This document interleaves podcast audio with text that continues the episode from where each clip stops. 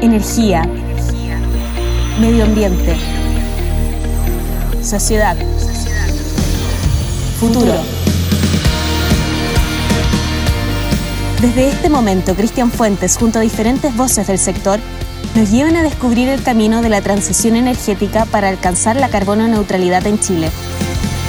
Este podcast es presentado por el Programa Energías Renovables y Eficiencia Energética de la Cooperación Alemana en Chile, GIZ, y cuenta con el patrocinio del Ministerio de Energía. Bienvenidos a Señal Renovable.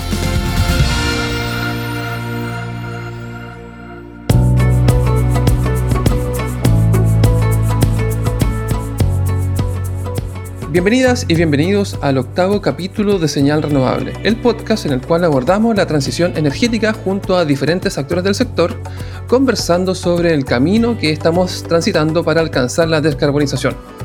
Hoy hablaremos sobre cómo Chile y los países del mundo pueden avanzar hacia una reactivación sostenible post-COVID-19 en el contexto del cambio climático y el rol de la mujer en esta transición. Para abordar estos temas, hoy saludamos a Marcelo Mena, director del Centro de Acción Climática de la Universidad Católica de Valparaíso y ex ministro de Medio Ambiente. Hola Marcelo, ¿qué tal? Hola, ¿cómo estamos, Cristian? Todo bien, gracias por acompañarnos. Y también nos acompaña Rosana Gaete, ella es asesora de GIZ y directora de H2 Chile, con una amplia carrera en el sector público y privado. Hola Rosana, ¿me escuchas? Hola Cristian, muchas gracias por la invitación y hola Marcelo. Muchas gracias a los dos por acompañarnos. Eh, Marcelo, me gustaría partir contigo eh, desde tu visión. ¿Cómo lograr que la reactivación que se está proponiendo debido al coronavirus, ¿cierto?, sea sostenible y sobre todo desde un punto de vista energético? Sí, lo importante acá eh, tener en cuenta es que, mm, que esta década es fundamental para poder iniciar la descarbonización que se comprometió para mediados de siglo. En esta década es necesario reducir las emisiones netas en cerca de la mitad y por tanto, entendiendo que las inversiones que se llevan a cabo tienen una duración que dura más allá de una década, todo lo que hagamos hoy día para reactivar la economía va a tener un, resultado, un impacto en nuestra capacidad de poder cumplir el Acuerdo de París. Y por lo tanto, para poder hacerlo, es necesario fomentar eh, acciones que permitan reducir las emisiones y también hacernos más resilientes. Y para eso es necesario demostrarlo, porque eh, ya estamos pasados los tiempos del greenwashing, ¿no es cierto? Ya, estamos, eh, ya, ya, ya, no estamos para andar compensando emisiones. Hoy día, eh, un país que es presidente de la COP, que es presidente de la Coalición de Ministros de Hacienda por la Acción Climática, debe demostrar a través de un sistema objetivo, verificable, cuáles son los actos que está haciendo para mitigar y adaptar el cambio climático en este paquete de estímulos fiscales. Perfecto. Y desde el punto de vista, haciendo una bajada al sector energético, Marcelo, ¿cómo ves? ¿Se está avanzando en esta línea? ¿Qué crees tú? Yo creo que el sector energético eléctrico está avanzando bien hacia eso. Yo creo que todavía em, tampoco hay que auto adularse muchas veces en el sentido que se puede hacer más. Eh, y evidentemente la forma en la cual se hagan las nuevas licitaciones eléctricas, que hace tiempo que no se hace, la, subasta energética, eh, tienen que empezar a cambiarse porque el camino y el diseño actual que tenemos eh, va a gatillar que ganen la energía solar fotovoltaica en bloques diurnos, pero los bloques nocturnos, al no tener incentivo ni reconocimiento de los beneficios de la energía eh, renovable basal, va a probablemente terminar con bloques asignados a incumbentes y sin necesariamente causando el despegue de baterías de sistema solar de concentración, geotermia o bombeo de almacenamiento como uno quisiera que ocurriera. En definitiva, eh, la, función objetivo de, digamos, de, lo que debería apuntar esta, esta licitación es combinar un camino cero emisión neta de, generación, pero también al mismo tiempo eh, con, precios bajos. Y lamentablemente la neutralidad tecnológica como la concebimos muchas veces impide este tipo de, de, reconocimiento y por lo tanto al final terminamos decidiendo por tecnología más contaminante. Así que eso para los proyectos, no pues, digamos que vengan en la próxima década, pero en lo inmediato hoy día lo que está en construcción es bastante limpio y es por eso que es importante eh, seguir eh, avanzando a que ese tipo de proyectos sigan avanzando con un trámite rápido para que se puedan construir lo más rápido posible. Claro. Marcelo, tú hacías la separación del sector eléctrico, pero también hay todo el resto de los sectores de la economía que también deben avanzar en la reducción de sus emisiones, ¿cierto? Y para eso el hidrógeno verde suena como una, una gran solución y entiendo que tú eres parte también de una comisión convocada por el Ministerio de Energía. Entonces mi pregunta es, ¿podremos materializar el sueño del hidrógeno verde en Chile? ¿Cómo, cómo, ¿Cuál es tu visión? Sí, bueno, efectivamente, como se, ha dicho en otras veces, la energía eléctrica es parte de, las emisiones, pero en el compromiso climático de, carbono neutralidad se requiere que haya otros sectores más inusuales en cuanto a, renovables que empiecen a utilizar renovables. Estamos hablando de reemplazar todos los procesos eh, que tienen transporte o de industriales que tienen grandes consumos de petróleo, gas natural o carbón en, donde, particularmente el petróleo es un problema. En los vehículos livianos pareciera ser que la, eh, los vehículos eléctricos van a ser una opción por los costos, por la facilidad de uso, por la simpleza, pero evidentemente para consumos más intensos, industriales, para trenes, para aviones, buques, eh, ¿no es cierto? Y por cierto, camiones mineros y procesos industriales como tal, como las fundiciones, las la, siderúrgicas, es importante tener combustibles de alta eh, densidad energética, como el caso de eh, hidrógeno verde. Solamente va a explicar.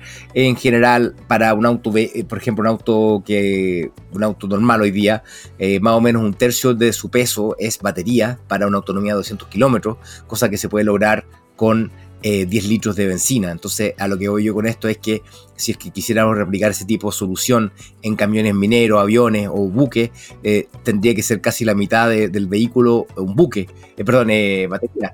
Entonces, por lo tanto, ahí aparece el, hidrógeno verde como una opción y una necesidad para poder cumplir las metas de descarbonización. Pero al mismo tiempo, esa necesidad también es una necesidad global y por tanto Chile también se puede transformar en el proveedor de este tipo de combustible hacia el mundo. Mm. Pero ¿se, avanza en la dirección correcta? ¿Crees, ¿Crees que vamos a poder tomar esta oportunidad, Marcelo? Yo diría que, sí, pero hay que tener en cuenta eh, que esto requiere un cambio eh, ideológico de lo que típicamente han sido las políticas de desarrollo industrial de Chile en el sentido de que por mucho tiempo se ha pensado de que hay que mantener neutralidad con respecto a la selección de tecnología. En este caso, eh, atendiendo la ventaja comparativa de Chile con respecto a ese tipo de tecnología, es necesario que haya una apuesta, una apuesta decidida, eh, porque estas cosas pasan rápido. Ya hemos visto cómo estamos perdiéndonos un poco la oportunidad con el litio, eh, con, con, la Comunidad Europea y otros proveedores de, de, requerientes de este tipo de, de litio para las baterías, pensando en que mejor no meterse en lugares donde esto es conflictivo, ¿no es cierto? El, la extracción de litio no, se quiere contribuir a un problema ambiental para solucionar otro. Y entonces en este caso el hidrógeno verde tiene que estar con un apoyo decidido, eh, si es que simplemente replicamos lo que hizo Europa, eh, eh, particularmente Alemania, eh, el estímulo fiscal de Chile asociado estrictamente al, hidrógeno verde debería estar bordeando los 700 millones de dólares, simplemente si hacemos una regla de tres del tamaño de las economías de cada una. Entonces yo creo que hay que hacer una apuesta, de lo contrario esta cuestión espontáneamente no va a funcionar. Perfecto. Rosana, y tú siendo parte del gremio que agrupa a las empresas dedicadas al desarrollo del hidrógeno, ¿ves posible este sueño? ¿Cómo ves el trabajo que se ha estado realizando? Bueno, eh, para que este sueño se materialice, estamos trabajando eh, multifactorialmente para poder aprovechar esta oportunidad. Lo primero, tenemos grandes empresas de toda la cadena de valor eh, del hidrógeno y de diversos tamaños participando en este desafío y queriendo aportar a la economía del hidrógeno. ¿ya? En segundo lugar, también tenemos eh, al gobierno junto al comité asesor que destinó para esta función, eh, muy motivados en desarrollar esta economía a nivel país con cosas concretas y con miradas también multisectoriales y multifactoriales que crean eh, muchas expectativas acerca de, de lo que va a ser el despliegue del hidrógeno en el país. Y por otra parte, está en elaboración la estrategia por parte del gobierno de la cual esperamos que como las estrategias que han eh, surgido en otras partes del mundo, hace poco salió la hoja de ruta española, por ejemplo, eh, tenga metas claras, contenga mecanismos y contenga indicadores eh, importantes que faciliten un poco este progreso o este, esta oportunidad hacia el hidrógeno verde. Y por último, yo creo que existe eh, el convencimiento mundial, ¿ya? A que el hidrógeno es el nuevo vector energético y es el eslabón perdido de la descarbonización. Y dentro de ese convencimiento está también que Chile es un campeón escondido. Por lo tanto, eh, tenemos que dejar de ser ese campeón escondido eh, y aprovechar también el Green Deal europeo, por ejemplo, que va a permitir una baja de tecnologías anterior, anterior en fecha, perdón, o próxima en fecha, lo que va a significar que los tiempos que manejamos van a disminuir, por lo tanto vamos a poder aprovechar esta oportunidad antes. Eh, y por último, tratar también de capturar algo de ese financiamiento para poder hacer eh, proyectos en Chile.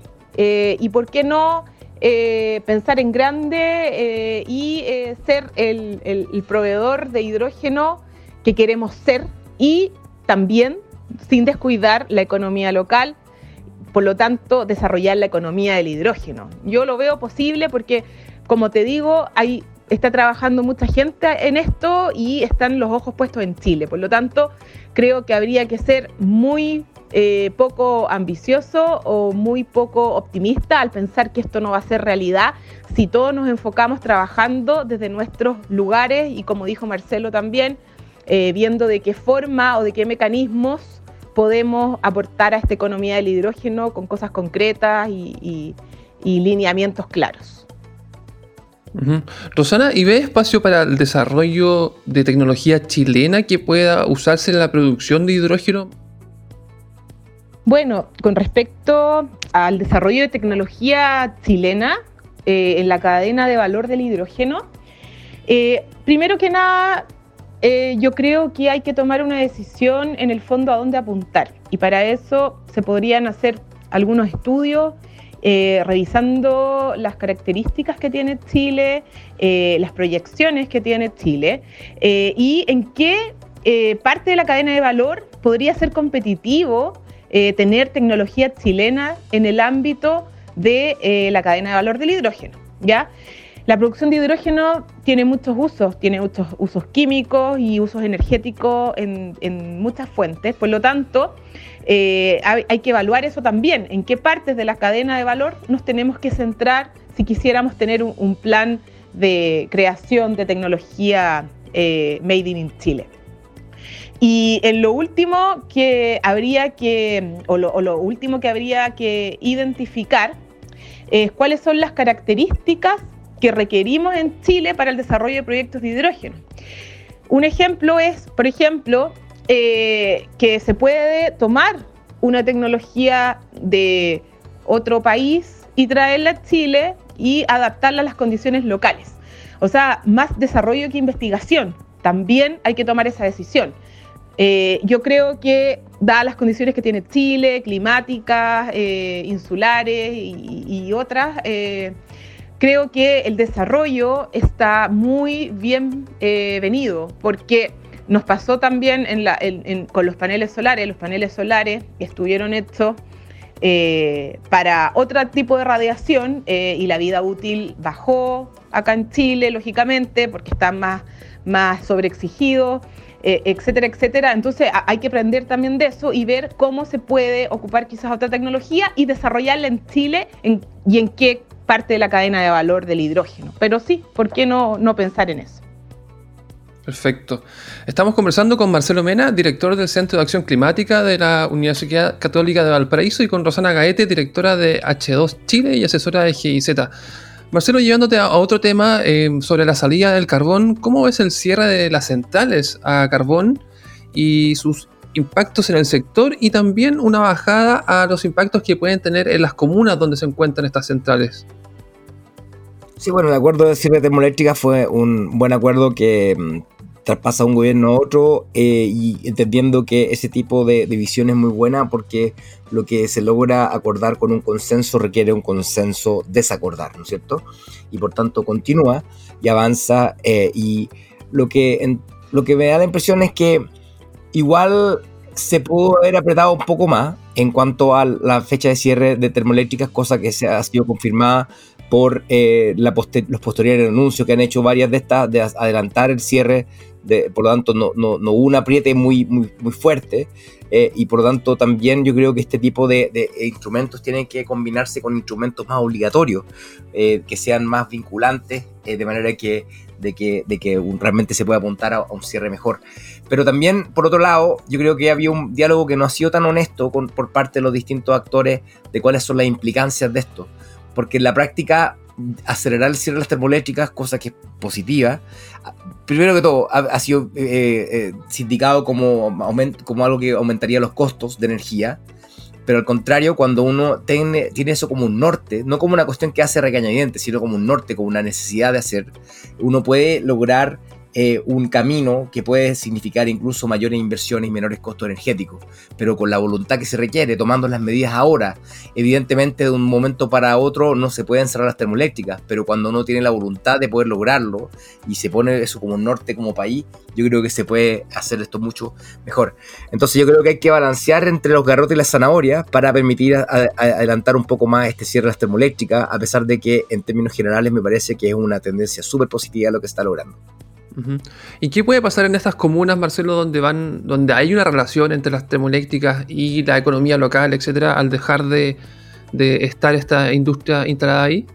Es un buen punto. Me tocó visitar em, a la planta Tocopilla eh, y conversé con el alcalde más o menos en febrero 2018, antes de, salir del gobierno, y conversamos eh, sobre, sobre esas implicancias, en definitiva, porque estábamos en, el contexto del acuerdo de cierre termoeléctrica, y me comentaba el alcalde que efectivamente él veía, bueno, era una persona que, que era, que era el ex jefe de recursos humanos de Genera, así que no digamos que tenía una, una, limpieza en su opinión, pero, pero, eh, pero él decía que, que él veía que los reemplazos de, de, los empleos no eran equivalentes necesariamente eh, en cuanto a renovables, que una planta termoeléctrica empleaba, no sé, 200 personas, siendo que una planta solar eh, para el mismo tipo de dimensión podría ser mucho eh, menor. Entonces, efectivamente, si es que uno no tiene a la gente sumada a esta revolución cero emisión, nos encontramos con que eso puede causar detractores regionales, que en el caso, por ejemplo, que se vio Estados Unidos, eh, tiene implicancias electorales muchas veces, ¿no es cierto? Es lo que pasa con Pensilvania, con West Virginia, con Ohio, en donde hay eh, bastiones, eh, digamos, carboneros que se sienten amenazados por esto. Entonces, lo que hay que tratar de tener un diálogo honesto con ellos y cambiar y, y buscar otro tipo de acciones que puedan llevar a cabo. Y una opción que yo creo que es interesante, la que se ha planteado por parte de GIZ y otro es eh, eh, transformar estas instalaciones existentes, que por cierto de lo contrario tienen que empezar a remediarse por la contaminación acumulada, eh, transformarla en batería, en sistemas de baterías de almacenamiento y así también permitir que continúen trabajando algunos de estos trabajadores, algunos se jubilarán y, y, efectivamente así poder tener una transición más justa hacia esas comunidades. Por otro lado, esas comunidades están esperando ansiosamente, caso Puchuncaví, Coronel, eh, con, eh, y Huasco y Mejillones, eh, con cada vez menos nostalgia y están esperando que esas chimeneas se bajen, desaparezcan y que vuelvan a permitir volver un una vocación turística a territorios que han sido impactados más negativamente y que por mucho que sean más limpias esas zonas que lo que fueron antes, tienen eh, problemas importantes históricos de contaminación eh, que lo reflejan los datos del estudio de, que hizo la Chile con respecto a la, eh, al riesgo de mortalidad. La gente que está en ciudades con termoeléctricas muere más y eso es un hecho objetivo que hay que hacerse cargo también. Eh, Rosana, eh, me gustaría que si puedes profundizar en la reconversión de termoeléctricas, ¿en, qué consiste? ¿Cuál es el trabajo que han estado realizando desde GIZ?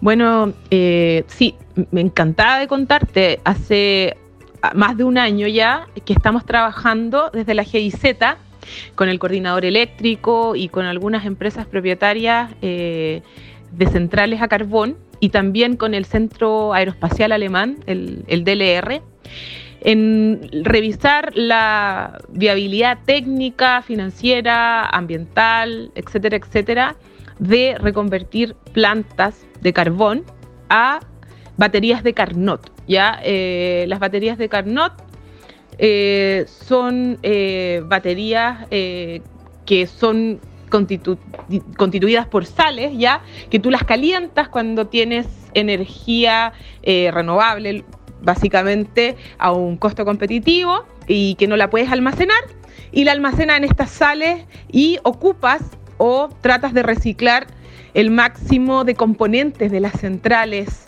que existen ya, ya de las centrales a carbón, las se reconvierten en esta tecnología. Ya. ¿De dónde viene esto? Eh, eh, este, eh, esto partió en la mesa de descarbonización que teníamos en el Ministerio de Energía. Y partió como un estudio exploratorio de las alternativas de reconversión de centrales, que son varias, existen varias tecnologías, pero dentro de las más competitivas están las baterías de Carnot y así que empezamos a hacer este proyecto tan bonito.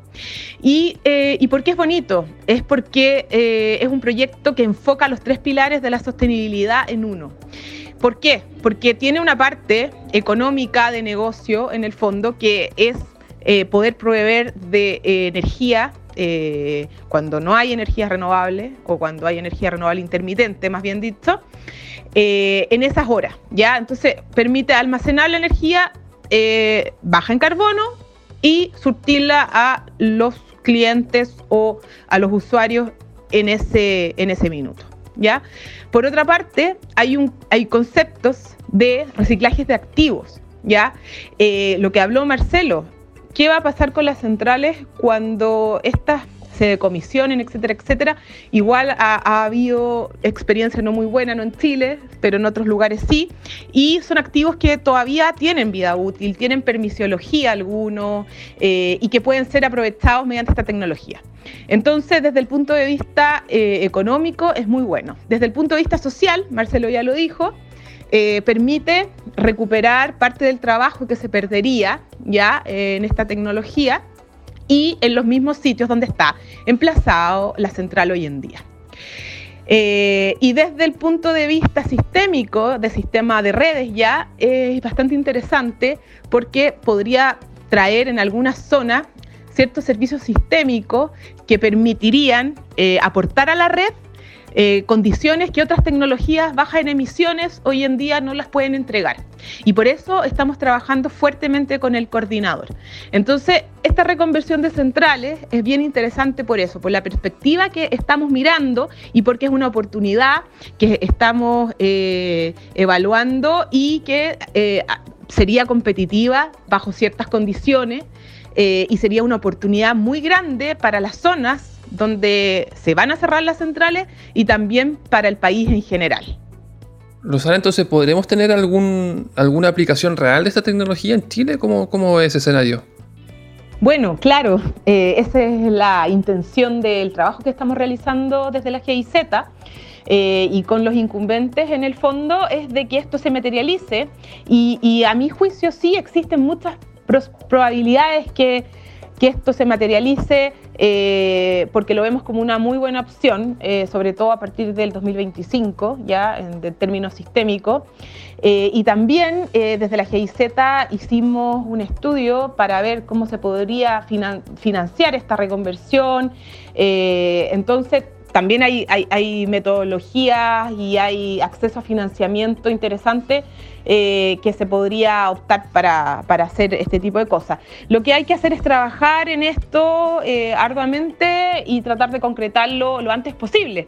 Bueno, antes que cierren las centrales y esa es, la, misión, porque nosotros eh, creemos que el impacto ambiental por abandono es eh, el más perjudicial que podría tener el país, ¿ya? Y, esa es la idea de esto. Entonces, estamos trabajando para que esto se materialice y esperemos eh, sea antes del 2025.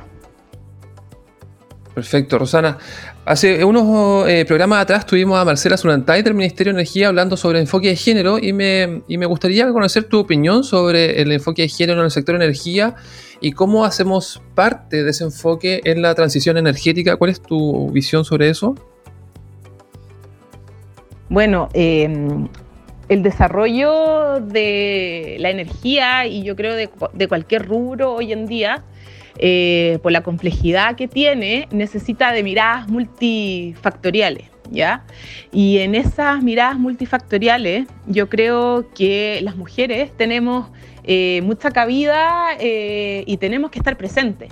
Y acerca del trabajo que ha hecho eh, Marcela Zulantay a lo largo de los años, a quien tengo el privilegio de conocer y conocer su trabajo de cerca, eh, ha sido muy importante desde la perspectiva de visibilización y, de entender por qué eh, es importante que las mujeres estén, más allá de una obligación, más allá eh, por retórica, más allá de prácticas de, de, la, de RCE, de responsabilidad social empresarial, no, con datos duros ella puede demostrar y así se demuestra que la diversidad y, las miradas multisectoriales, no solamente diversidad de género, sino miradas multifactoriales o sectoriales, son interesantes para cualquier rubro, ¿ya?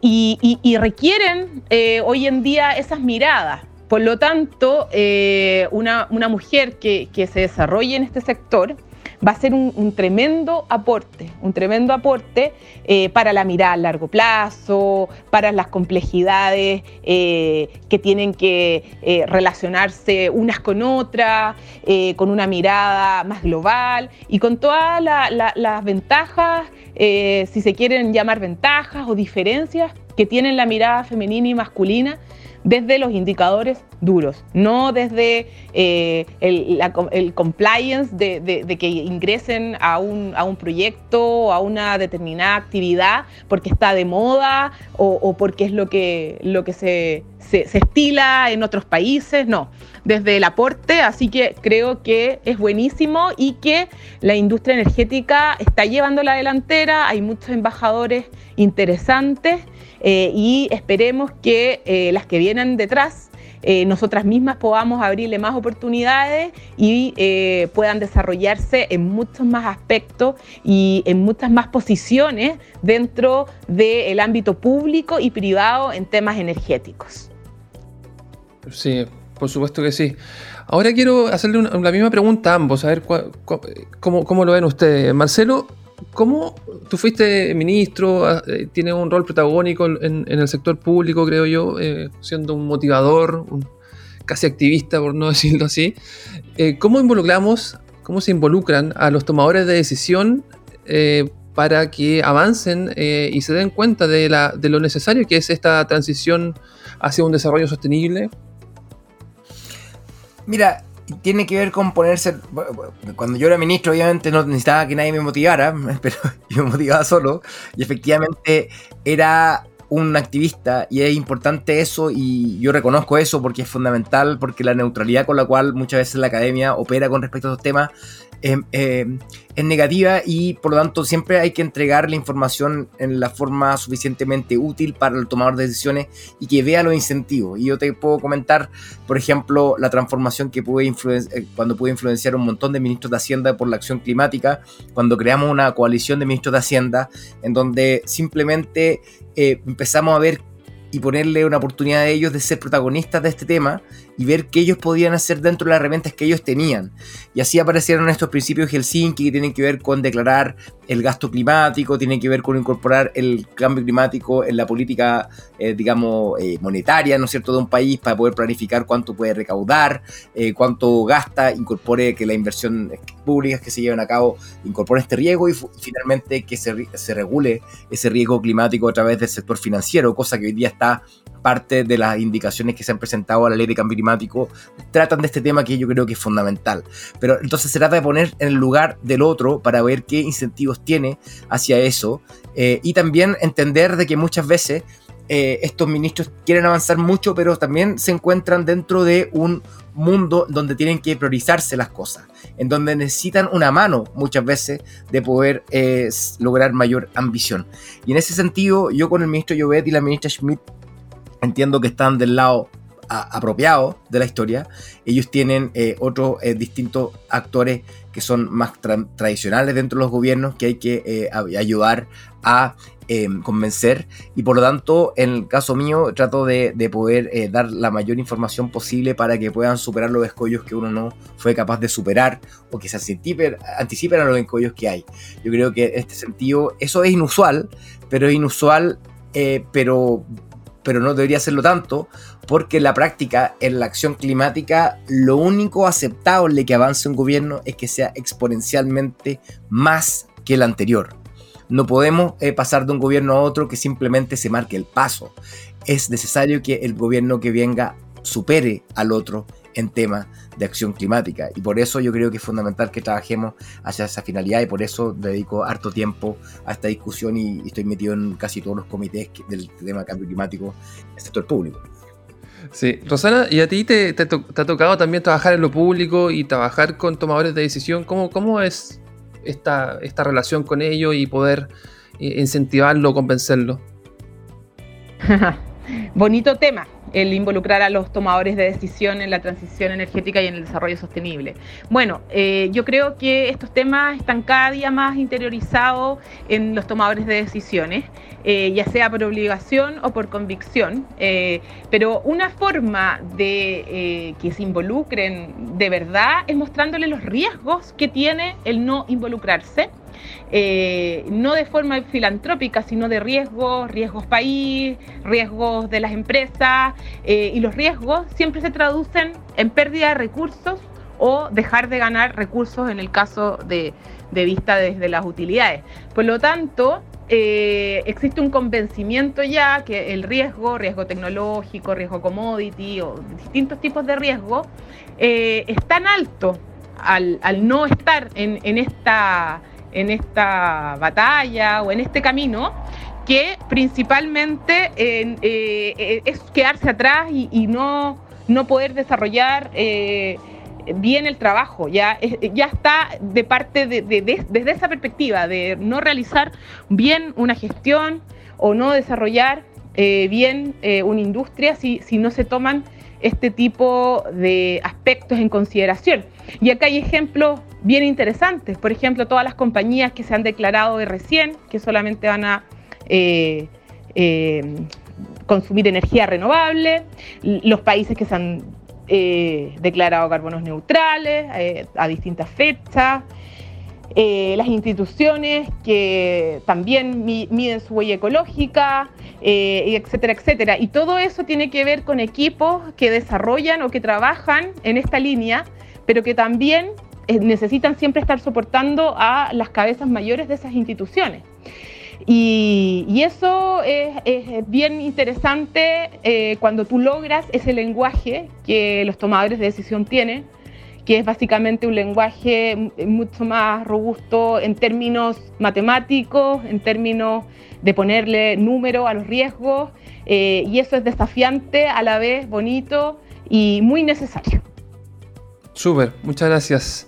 Eh, bueno, estamos eh, llegando al final de nuestro capítulo. Agradecemos a Rosana y a Marcelo por habernos acompañado hoy. Fue una muy interesante conversación.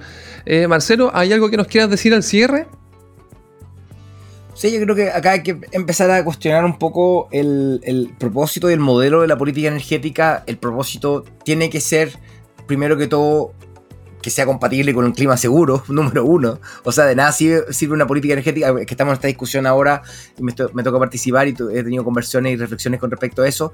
Segundo, que sea barata, evidentemente, es necesario que sea barata. Y tercero, que sea, eh, ¿no es cierto?, eh, estable. Entonces, a lo que voy con esto, es que esta visión de la neutralidad en, tecnológica muchas veces te dice esto tiene que ser estable, tiene que ser, eh, digamos, suficientemente robusta, pero ese no es un fin, ese es un medio para un fin que es que sea limpia y que sea barata. Entonces al final lo que encuentro con esto, muchas veces en esta, en esta visión como técnica, la tiranía de, la, de la tecnocracia, es que eh, se piensa que se está obrando para algo neutro con respecto a la tecnología, pero en la práctica lo que está haciendo es perpetuando una visión, eh, digamos, inflexible de lo que es la generación eléctrica en general. Entonces, esa es la discusión que viene por delante, eh, la cual yo voy a estar metido harto, porque efectivamente hemos logrado cambiar un poco la visión de la política energética, pero todavía no hemos calado al corazón de los problemas que tenemos, que cuando creemos que estamos siendo neutros, cuando en la práctica estamos favoreciendo el diésel en el transporte porque tienen menos impuestos específicos,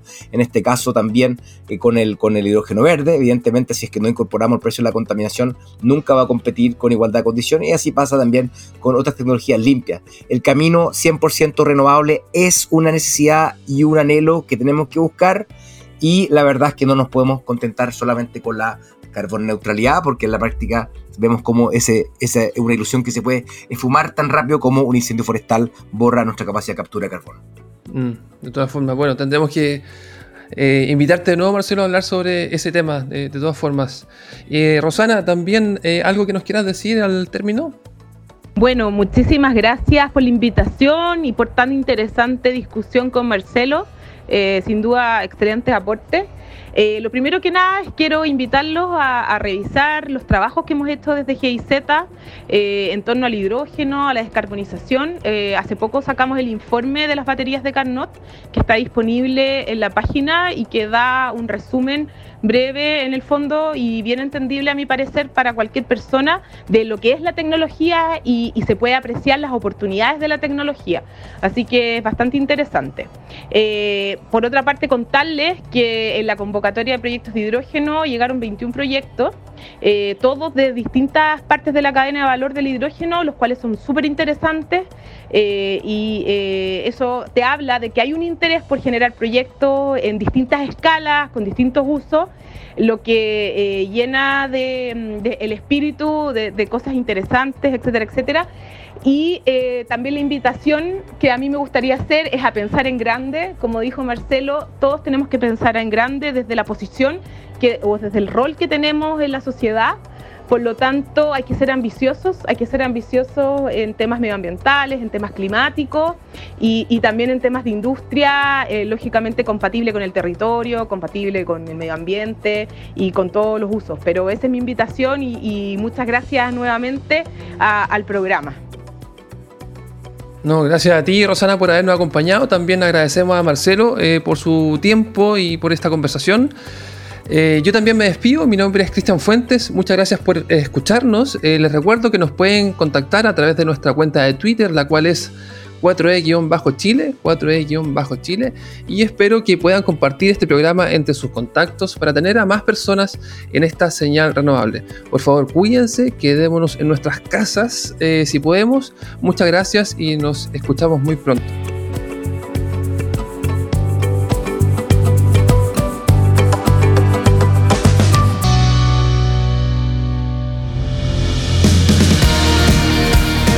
Podcast Señal Renovable.